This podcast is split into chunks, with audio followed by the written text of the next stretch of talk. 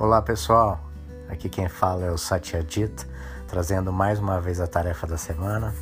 É, lembrando que vocês recebem essa tarefa no e-mail de vocês diretamente do The Bright Path. Então eu vou lê-la e falar um pouquinho da minha experiência sobre isso, tá bom? Vamos lá?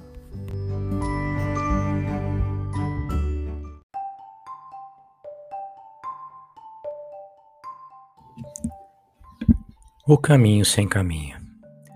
O poeta T.S. Eliot escreve sobre uma vida vivida em exploração, ardente em cada momento, buscando incessantemente uma intensidade maior, uma conexão mais profunda e a união perfeita.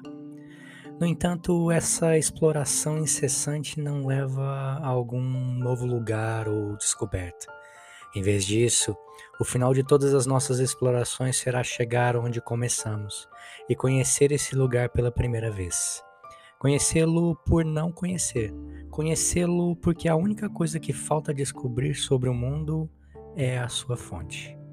Conheça isso como a quietude entre duas ondas do mar em filmes, romances, histórias, em tradições espirituais e nas nossas mentes, a vida é frequentemente vista como uma jornada de um lugar para o outro.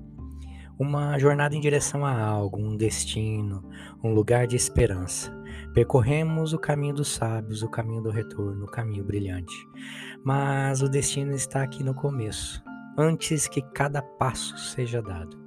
O destino é o espaço invisível diante de você o espaço invisível dentro de você. Alguns o descrevem como caminho sem caminho. Não requer nenhum movimento, exceto para ver o que você que, que, para ver que você já está aqui para conhecer pela primeira vez. O poeta Sufi Rumi se refere a um caminho que exige todo o seu ser, um caminho que requer apenas que você se doe a este momento. Olhe para dentro de si, ele escreve. Tudo que você quer você já é. é. Aqui tem uma citação do Narayana que fala: a quietude é constante. Ah, engraçado, agora lendo, lendo isso, eu me lembrei do, do livro do Paulo Coelho, eu acho que é o Alquimista, né? Quem não leu o livro vai ter spoiler agora, tá bom? no livro ele fala da jornada, né, de, um, de uma pessoa que no final em busca de um tesouro e na verdade quando ele descobre o tesouro, o tesouro estava onde ele começou o caminho. E quando eu li esse livro, eu não acendi ainda, né? E, e achei aquilo fabuloso. Falei, meu Deus, ele foi, foi e voltou para o mesmo lugar, né? E durante a minha essa jornada espiritual, né, eu me, me deparei muitas vezes com isso, né? Que tudo que, que eu precisava sempre tudo que eu precisava era o que estava lá na primeira esfera. Era o mais simples possível. Era simplesmente fechar os olhos e estar comigo mesmo, né? Então, por, muita, por muitos momentos na minha experiência, eu tive essa percepção. E, a, e o tal fala, fala disso, né? Fala desse caminho sem, caminho sem caminho. Que a gente não precisa desse caminho, mas para a gente chegar à conclusão de que a gente não precisa do caminho, a gente precisa trilhar o caminho da mesma forma. Entende? Parece paradoxal, mas não é, né? É, o caminho é, é, o caminho sem caminho. Você não precisa ir para lugar nenhum. Tudo que você precisa, tudo que você é, já está aqui nesse exato momento. Mas a, a, a mente traz essa ideia de jornada, né? De, de ir a algum lugar. É, e essa ideia de que a vida é uma jornada, de que a vida é um caminho a ser percorrido, é muito forte, inclusive nessa consciência iluminada, né? nesses pensamentos iluminados de que a gente precisa trilhar um caminho, mas não precisa trilhar caminho nenhum, nem o caminho Ishai ele precisa ser trilhado.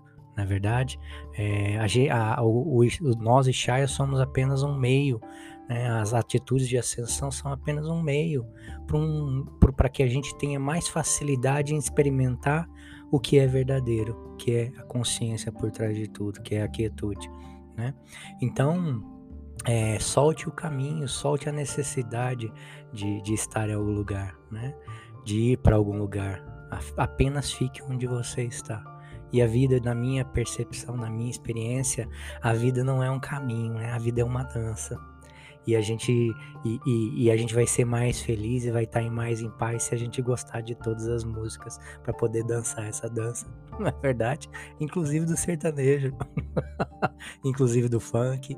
Né? Tem momento que vai ser sertanejo, tem momento que vai ser funk, tem momento que vai ser MPB, tem momento que vai ser música clássica. Se a gente aprender a gostar de todas essas músicas, olha o o quão gostosa vai ser a vida que a gente vai poder é, dançar conforme a música. Não é legal isso?